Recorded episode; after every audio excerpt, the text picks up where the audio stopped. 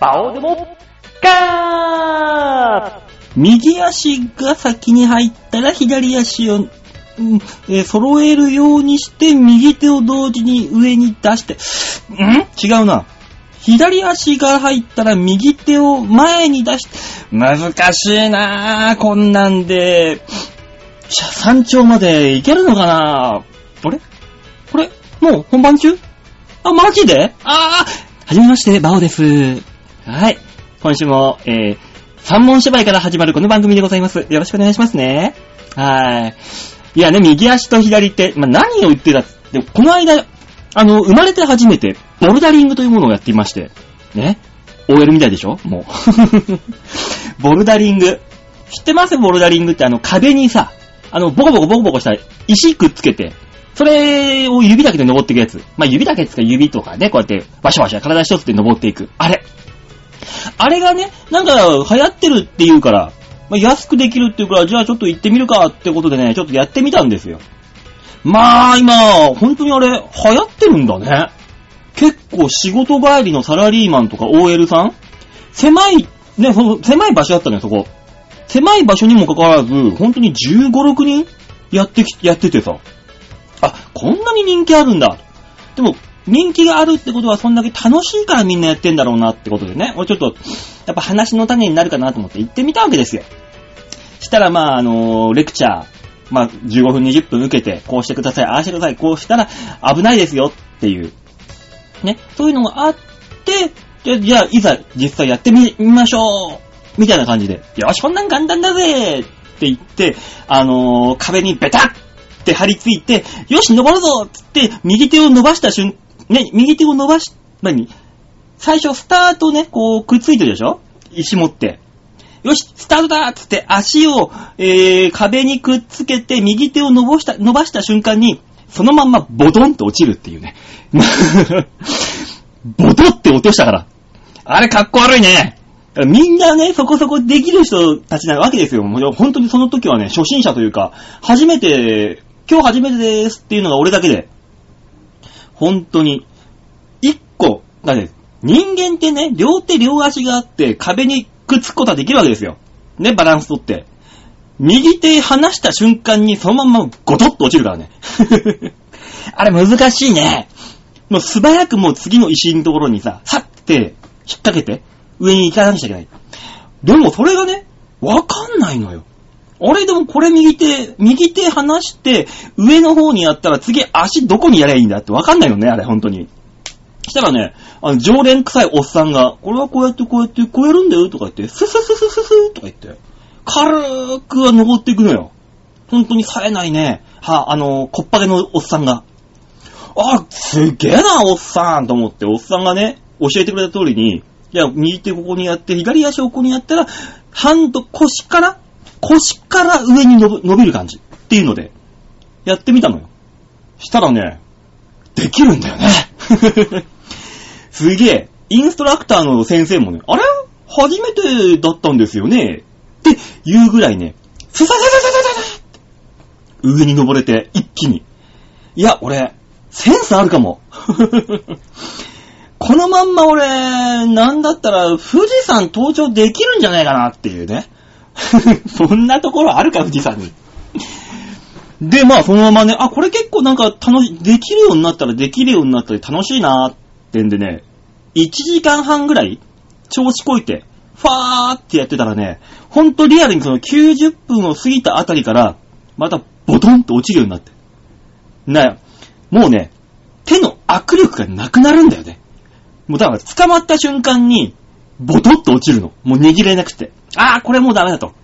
もうこの手、握力なくなったらもうこれ、ボルダリングができないや。つってそこで帰ったんだけど、こんだけ筋肉久しぶりに使ったら、筋肉痛、明日辛いなぁ。明日もきついんだろうなぁ。って思ってたら、次の日ですよ。筋肉痛がですね、なかった。もうおっさんだな、これ。筋肉痛すら来ないっていう。もうおっさんですね、私も。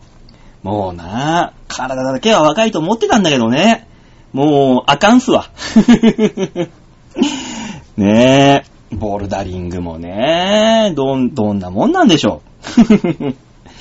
で、もう、もう行くことはないかな散々パラ言っといて。うーん、そんな OL みたいなね、アフターファイブを過ごしてきましたよ。はい。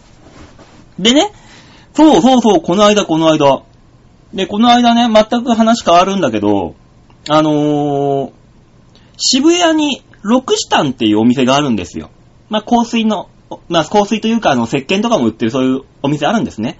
そこで俺がいつもね、使ってるあのー、香水と、香水じゃなんつうんだろうな。まあ、あるんですよ。いつも買ってるやつが。香水的なね。ちょっと香水ではないんだけど。デオドラント的な？うん。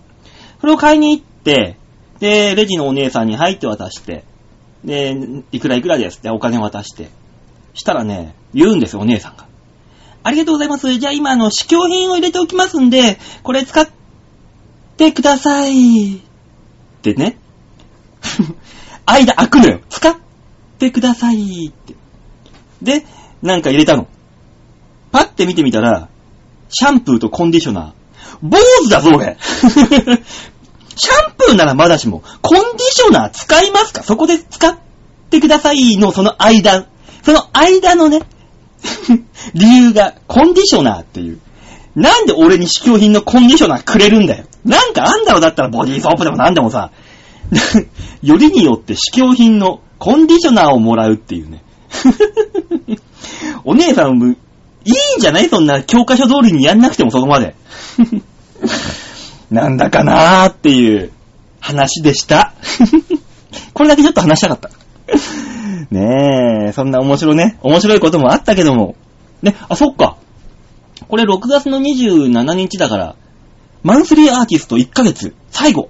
早いなえ、もう6月終わり ?1 年に、半分終わったじゃん。うーわー、俺何やったんだ今年。もう折り返したよみんな。胸に手当てて、自分がこの半年で、これやったなーって思うことを、思い返せる 俺これやったなーっていうのを、坊主にしたなーくらいだよ。いや、坊主じゃない。スキンヘッドにしたなーってぐらいだよ、もう。しかも最近っていうね。うわー、もう終わりかよ、今年の半分。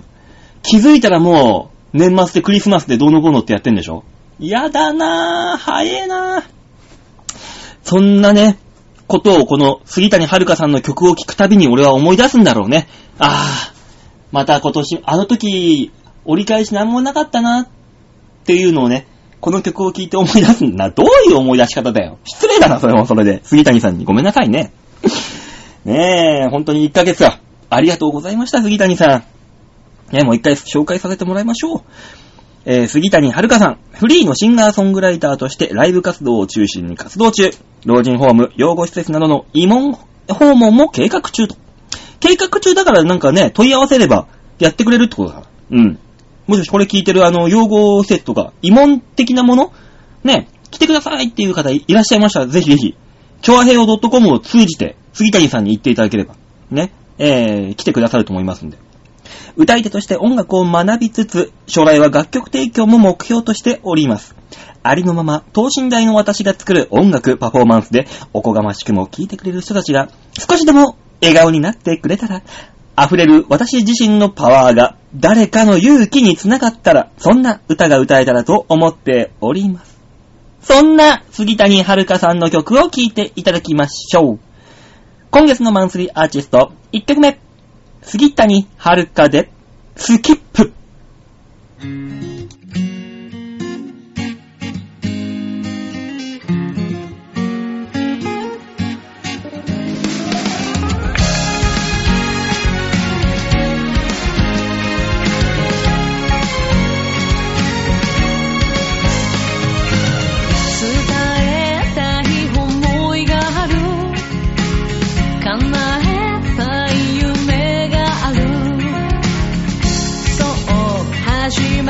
たば僕らのスーリー。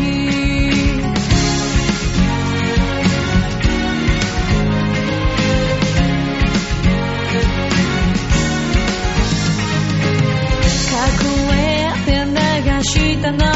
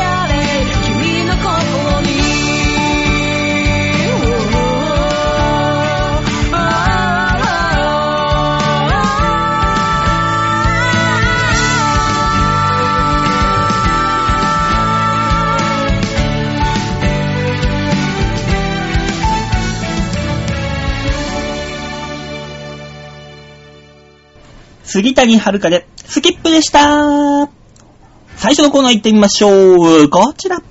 大きなニュースを小さく切り取るニュースつまみ食いはい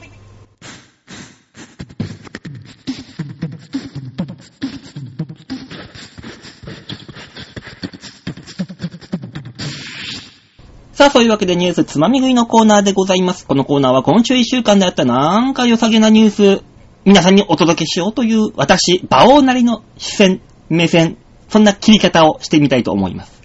まず一つ目のニュースは、こちら。都議会、利用視察、中止ね。これはね、腹立つんですよ。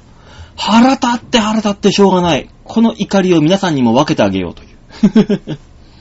ね、今都議会、松添さんがね、辞職しまして、なんだかんだ吸ったもんだしておりますけども、そのさなかこのニュースが入ってきた。どういうニュースかというとこ、こちらです。今年の夏のリオデジャネイロ五輪パラリンピックをめぐり、東京都議会が議員団の視察を取りやめる方向で調整していることが分かったと。これはなぜかというと、宿泊費の高騰などで、経費6200万円の予算を大幅に上回る1億円前後になる可能性があり、増添洋一前知事の高額な海外出張費を追求した都議会は、世論の反発を招きかねないと判断したというニュース。ね。これね、何が腹立つって、五輪パラリンピック視察をやめたんだよ。この規模を縮小しましょうっていう意味ではなくて、やめるっていう、ゼロにするっていう。そんな、やめてもいいぐらいのものだったのってことですよ。やめてもいいようなぐらいのものに6200万円も使おうと思ってた。こいつらですよ。問題は。ね？これどういうことなのよ。視察中止、問題ないんだよ。なくなっても。じゃあなんで今までやろうとしたんだって話でしょ。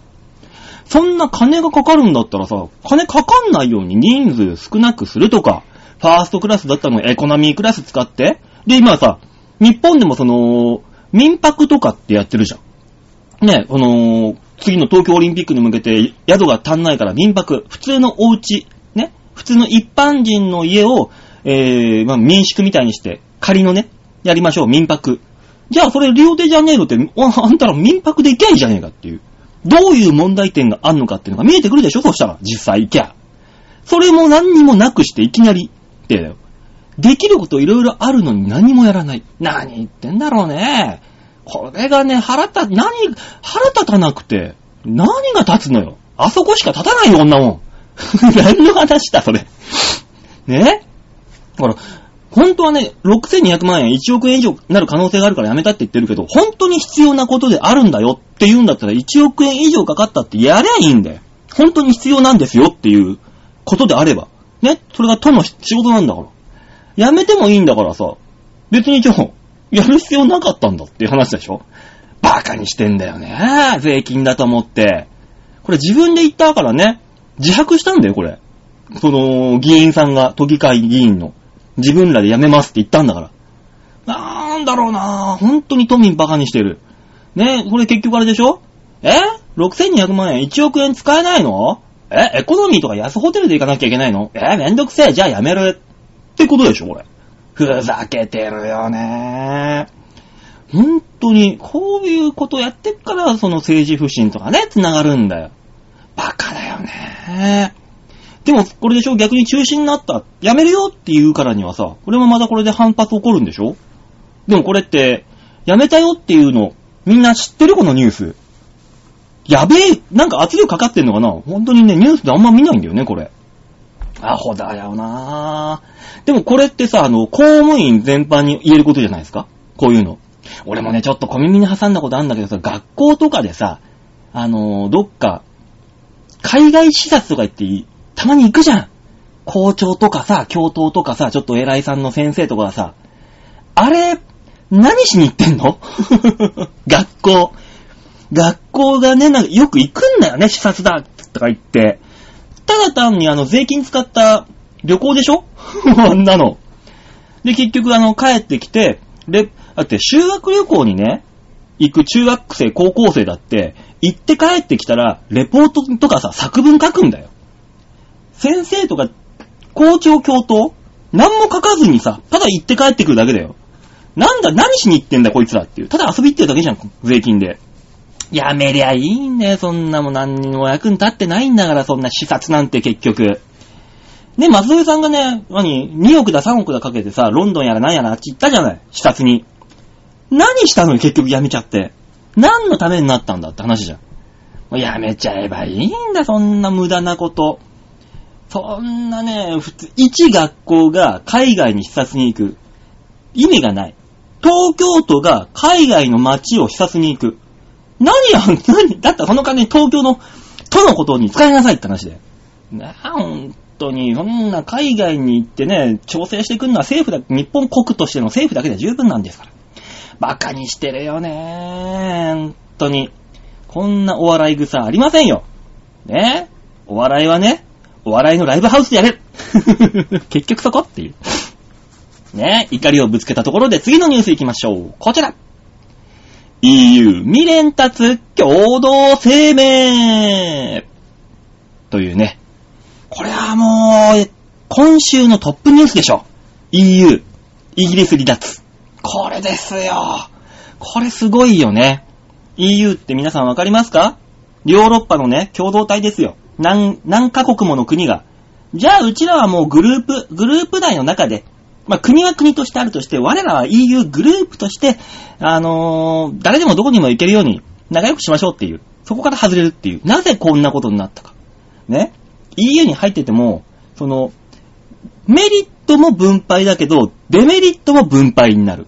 で、デメリットの方がでかくなってきたから EU 抜けましょう。っていう話になったわけ。うん。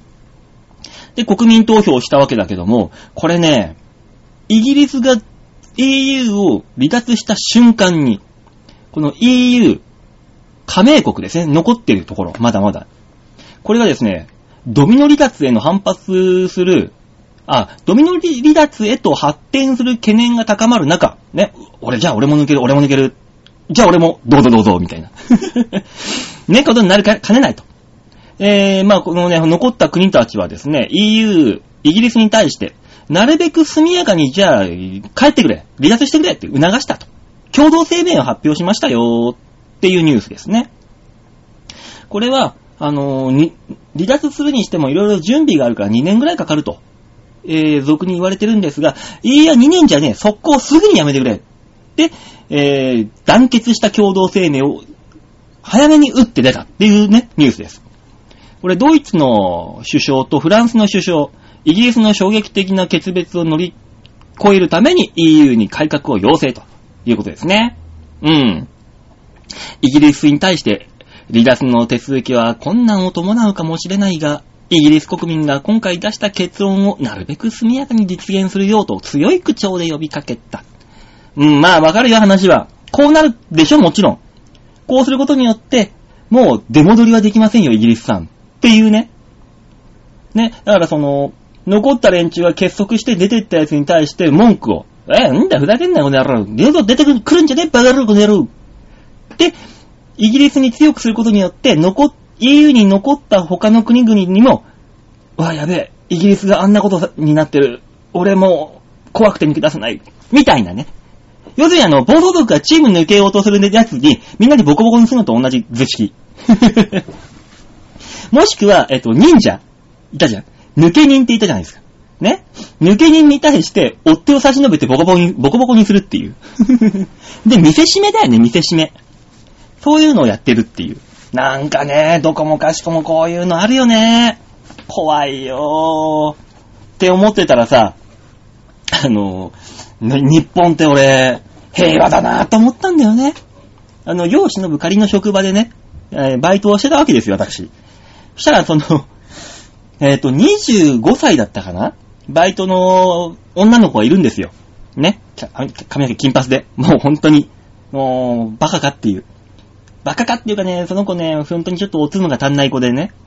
まあ、例えばその、ねえねえ、すいませんすいません。あの、えっ、と、上半期って、あのー、どっちですか？不思議じゃない？この質問。上半期ってどっちですか？って聞いてくるんだ、俺に。は？どういうこと？って言ったら、いや、上半期、下半期って言うじゃないですか。うーんと、どっちかな？と思って。全然的を得ないのよ。詳しく聞いてみたら、上半期、まあ、カレンダーで見てたらしいのよ。上半期だっつうから上下だとね、思ってたら、あの、上下ってのもおかしいんだけどね。だから、カレンダーの上旬下旬だからさ、上半期は上だよ。あ、上なんですか？右じゃないんですね。もうね、上下で言ってんのよ。右左で。上手下手のさ、右左でその子頭考えしたらしいよ、今までずっと。すごくない？そんなのが25、6までね、何の問題もなくね、大人で生きていけるこの日本。で、そんな子がね、このニュースに対して、ね、イギリスが抜けた、EU 抜けた。でその瞬間にね、俺声、ニュースで聞いてて仕事中に、わーって言っちゃったの。したら隣のデスクだから、あ、後ろから、後ろのデスクだから、どうしたんですか？って言うから、いやさ、あの、EU が、EU から抜けたらしいんだよ、イギリスって。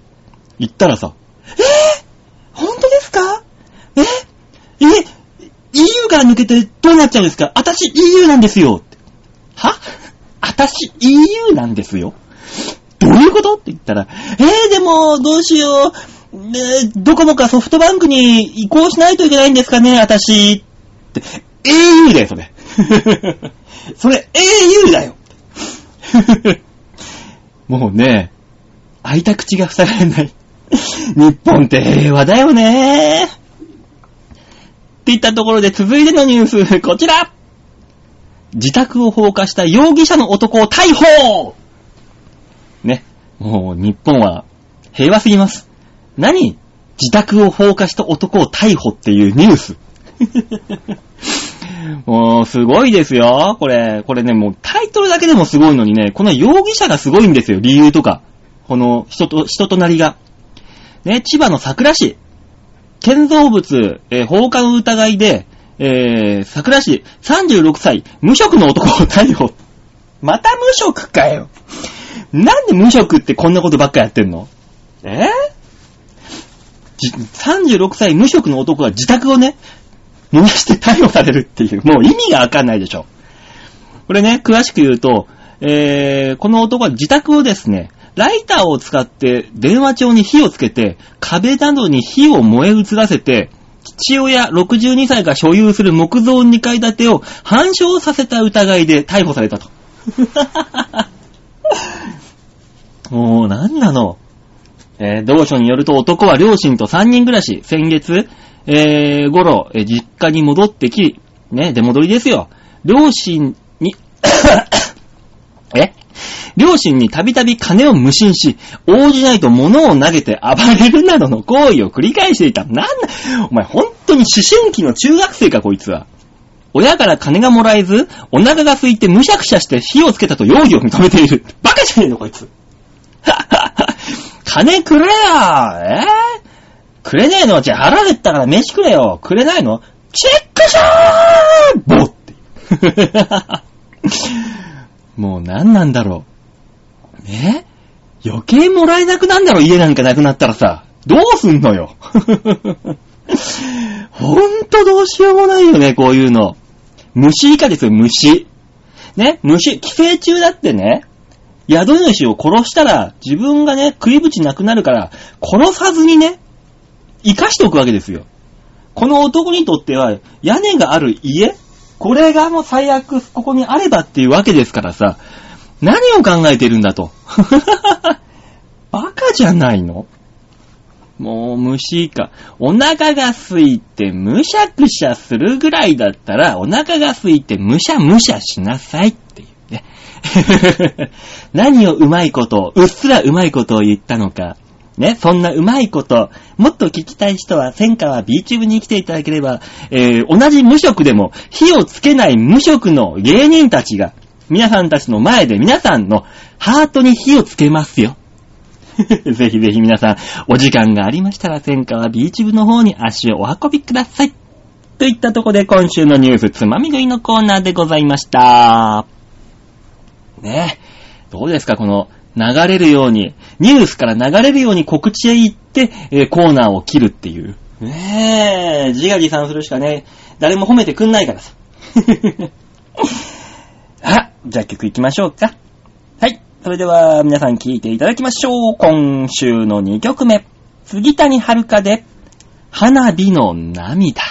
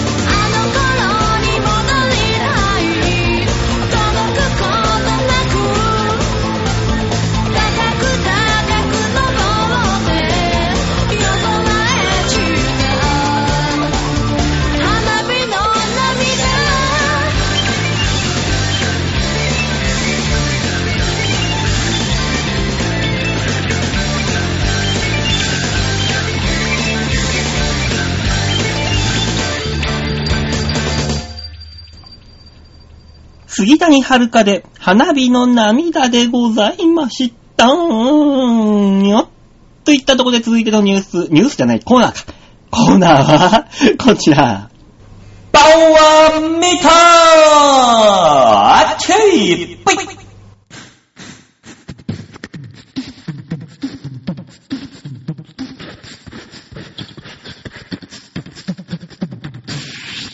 さあ、バオは見たのコーナーでございます。このコーナーはですね、今週1週間で私がどっか行ったところでね、パシャッと激写した1枚、こちらを皆さんに見ていただこうというコーナーでございます。はい。そういうわけで、えー、見方、ちょあへお .com ホームページ画面の上のところにあるギャラリー。うん。こちら、クリックしまして、6月の27日配信分のバオデモカ、見てちょうだい。はい。二つありますね。まずこの景色の方。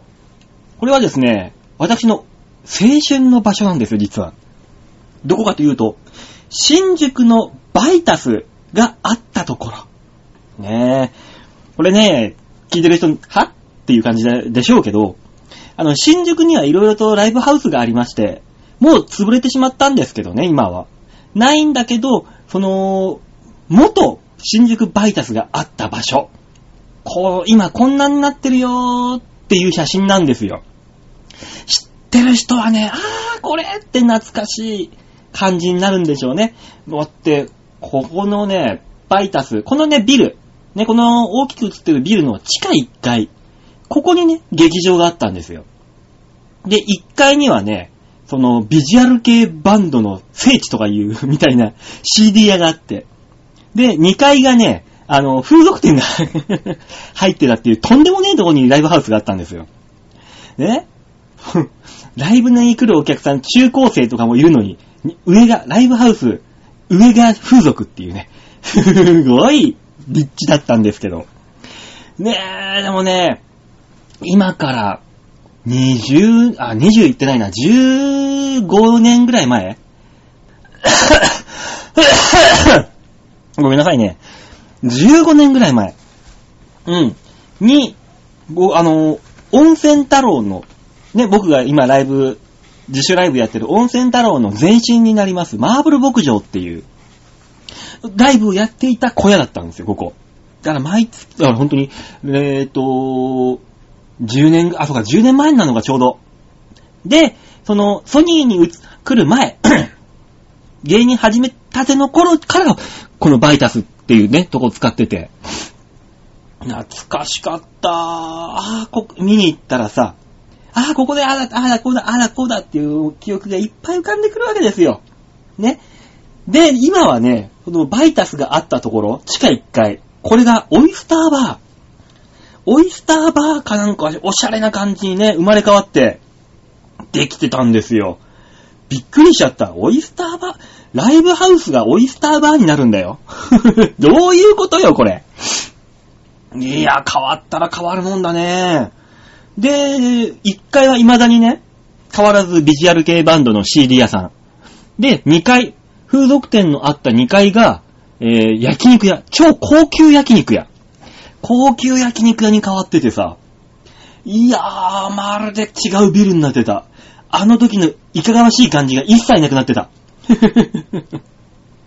当時はいかがわしかったもんな女子高生とかライブ見に来て、出待ちとかできずにそそくさと帰るっていう。ね、風俗店の入り入り口の目の前やろ、結局。こんなところで女子高生とかがいるわけにはいかないっつってみんな返返してさ。いやー、すごい、あ、懐かしいなーっていう。でもね、今では、ね、昔の、本当に新宿のバイタス、あ、ここのね、もっとバイタスここあったところって、今テレビに出てる関東芸人のほとんどの人がここ、舞台立ってるのよ。ほぼほぼ、90%ぐらい。関東の芸人の90%ぐらいは新宿のバイタスってところで一回、必ず舞台踏んでっから。うん。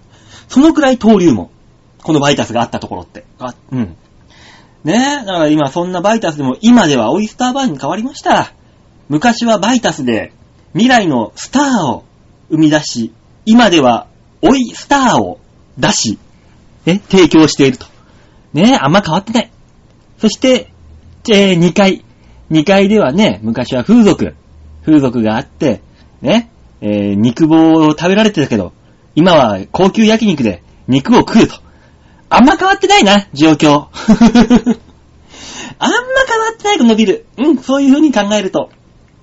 で、えー、わー、懐かしいなーって、ここら辺一回りして、近くの居酒屋に入って、えーあの何？テラス席みたいなところがあったからさ、風浴びながら暑かったから、酒飲んでたら、なぜか知んないけど、船橋競馬で大穴を当てるっていうね。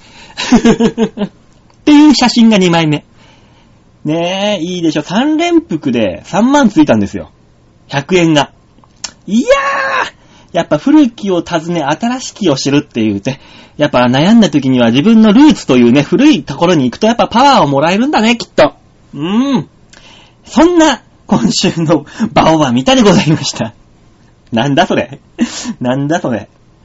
ねえ、だから皆さんもね、なんかに行き詰まったり迷ったりしたときは、自分の懐かしいスポットに遊び行ってみるともね、一ついいんじゃないかっていう話ですよ。はい。短く短くまとめてみました。じゃあ曲行きましょうか。さあ、それでは聴いていただきましょう。ね、杉谷遥さん、本当に1ヶ月間どうもありがとうございました。またね、新しい曲できたら、ぜひぜひ番組の方に提供していただけたらまたかけますので、よろしくお願いしまーす。といったところで、今週最後の曲行きましょう。聴いてください。杉谷遥で、香る風、甲風。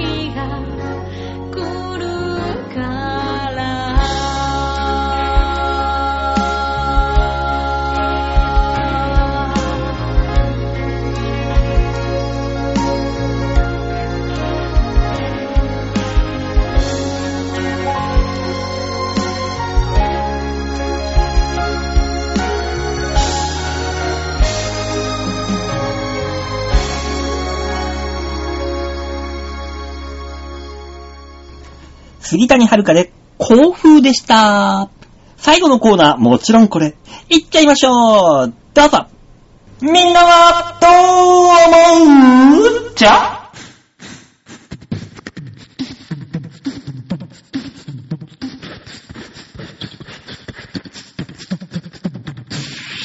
さあみんな、どうものコーナーでございます。このコーナーは皆さんからいただいたメール、これを読みながら皆さんとワイワイ、ね、コミュニケーション、唯一のコミュニケーションツールでございます。メールというのは、よろしくお願いいたします。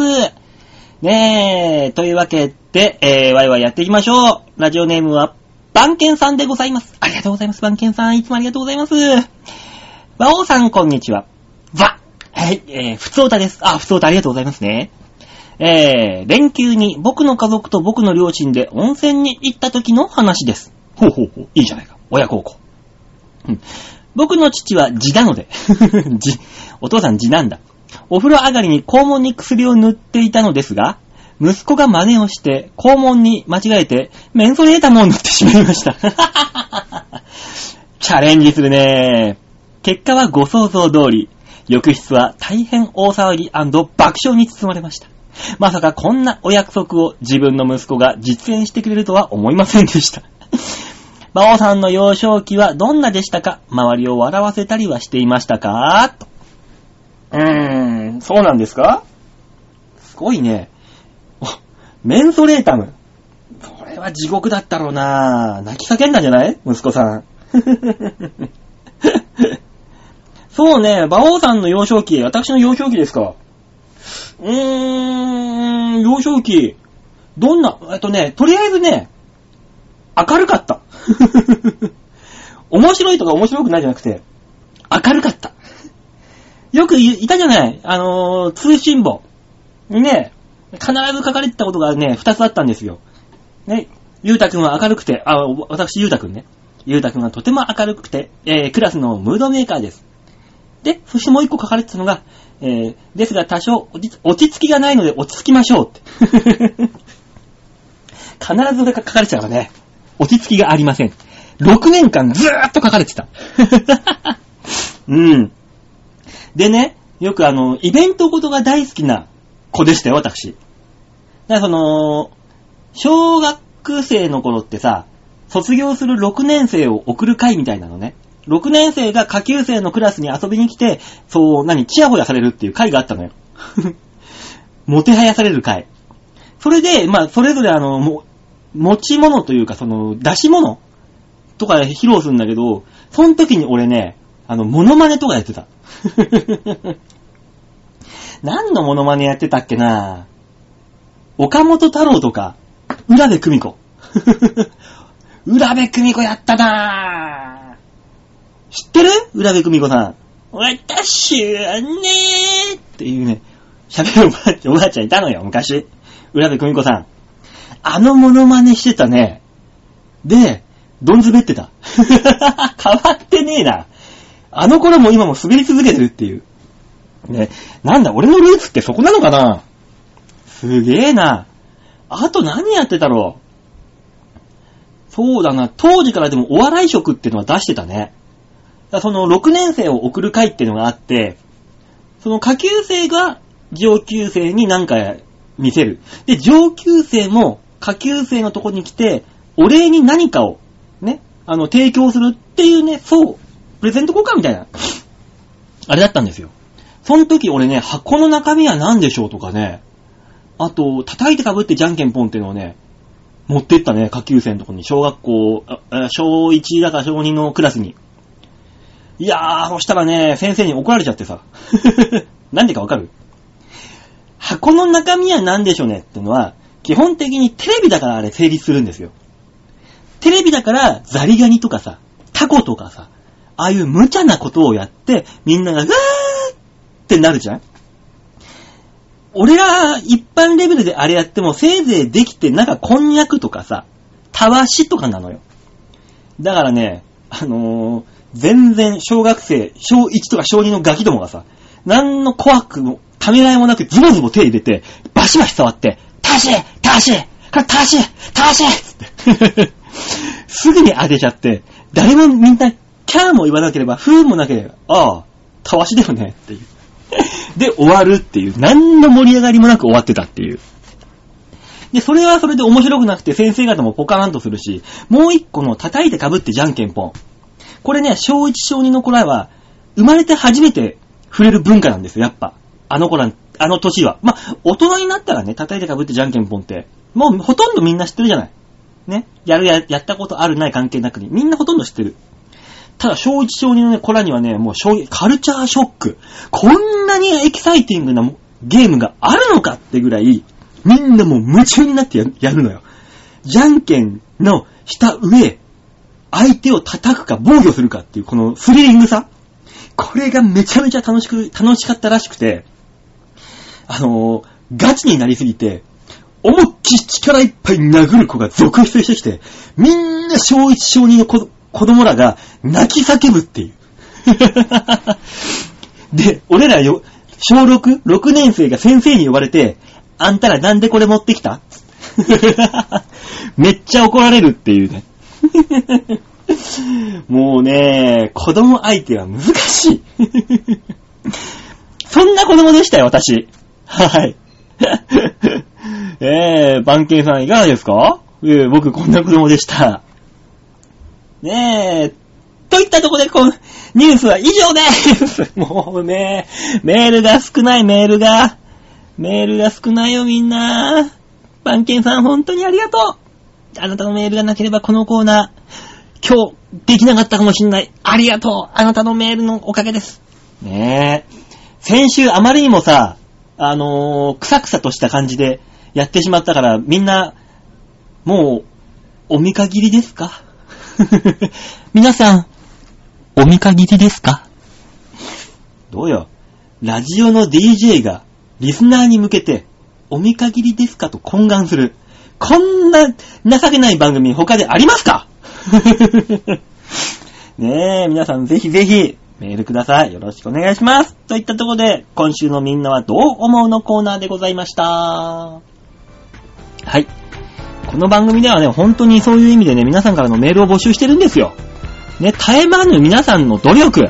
これが必要なんですよ。私はもちろん努力するのは当たり前です。皆さんも努力しましょう。なんちゅう言い草だよ。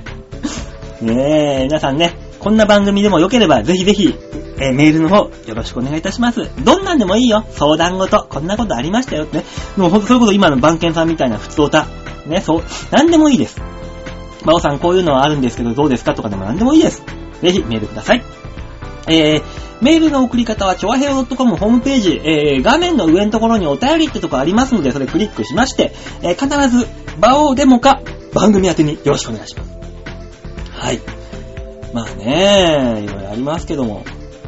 ぼちぼちね、ちょっとあの、ヨッシーと大塚をね、あのー月1でもいいからなんかでできないかなっていろいろ考えてますんで、ね、えーまあ、話が固まったらもう一回あの、告知とか改めてね、やりますので、ぜひぜひ皆さん、えー、その時に向けてこんなことをやってほしいとかね、大塚さんにこういう宿題をとか、そう、宿題でもいいですよ。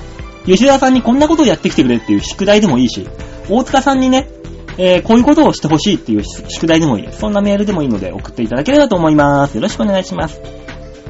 といったとこで、今週はこの辺でお別れでございます。えー、また来週お会いいたしましょう。ではでは、ララバイシュッ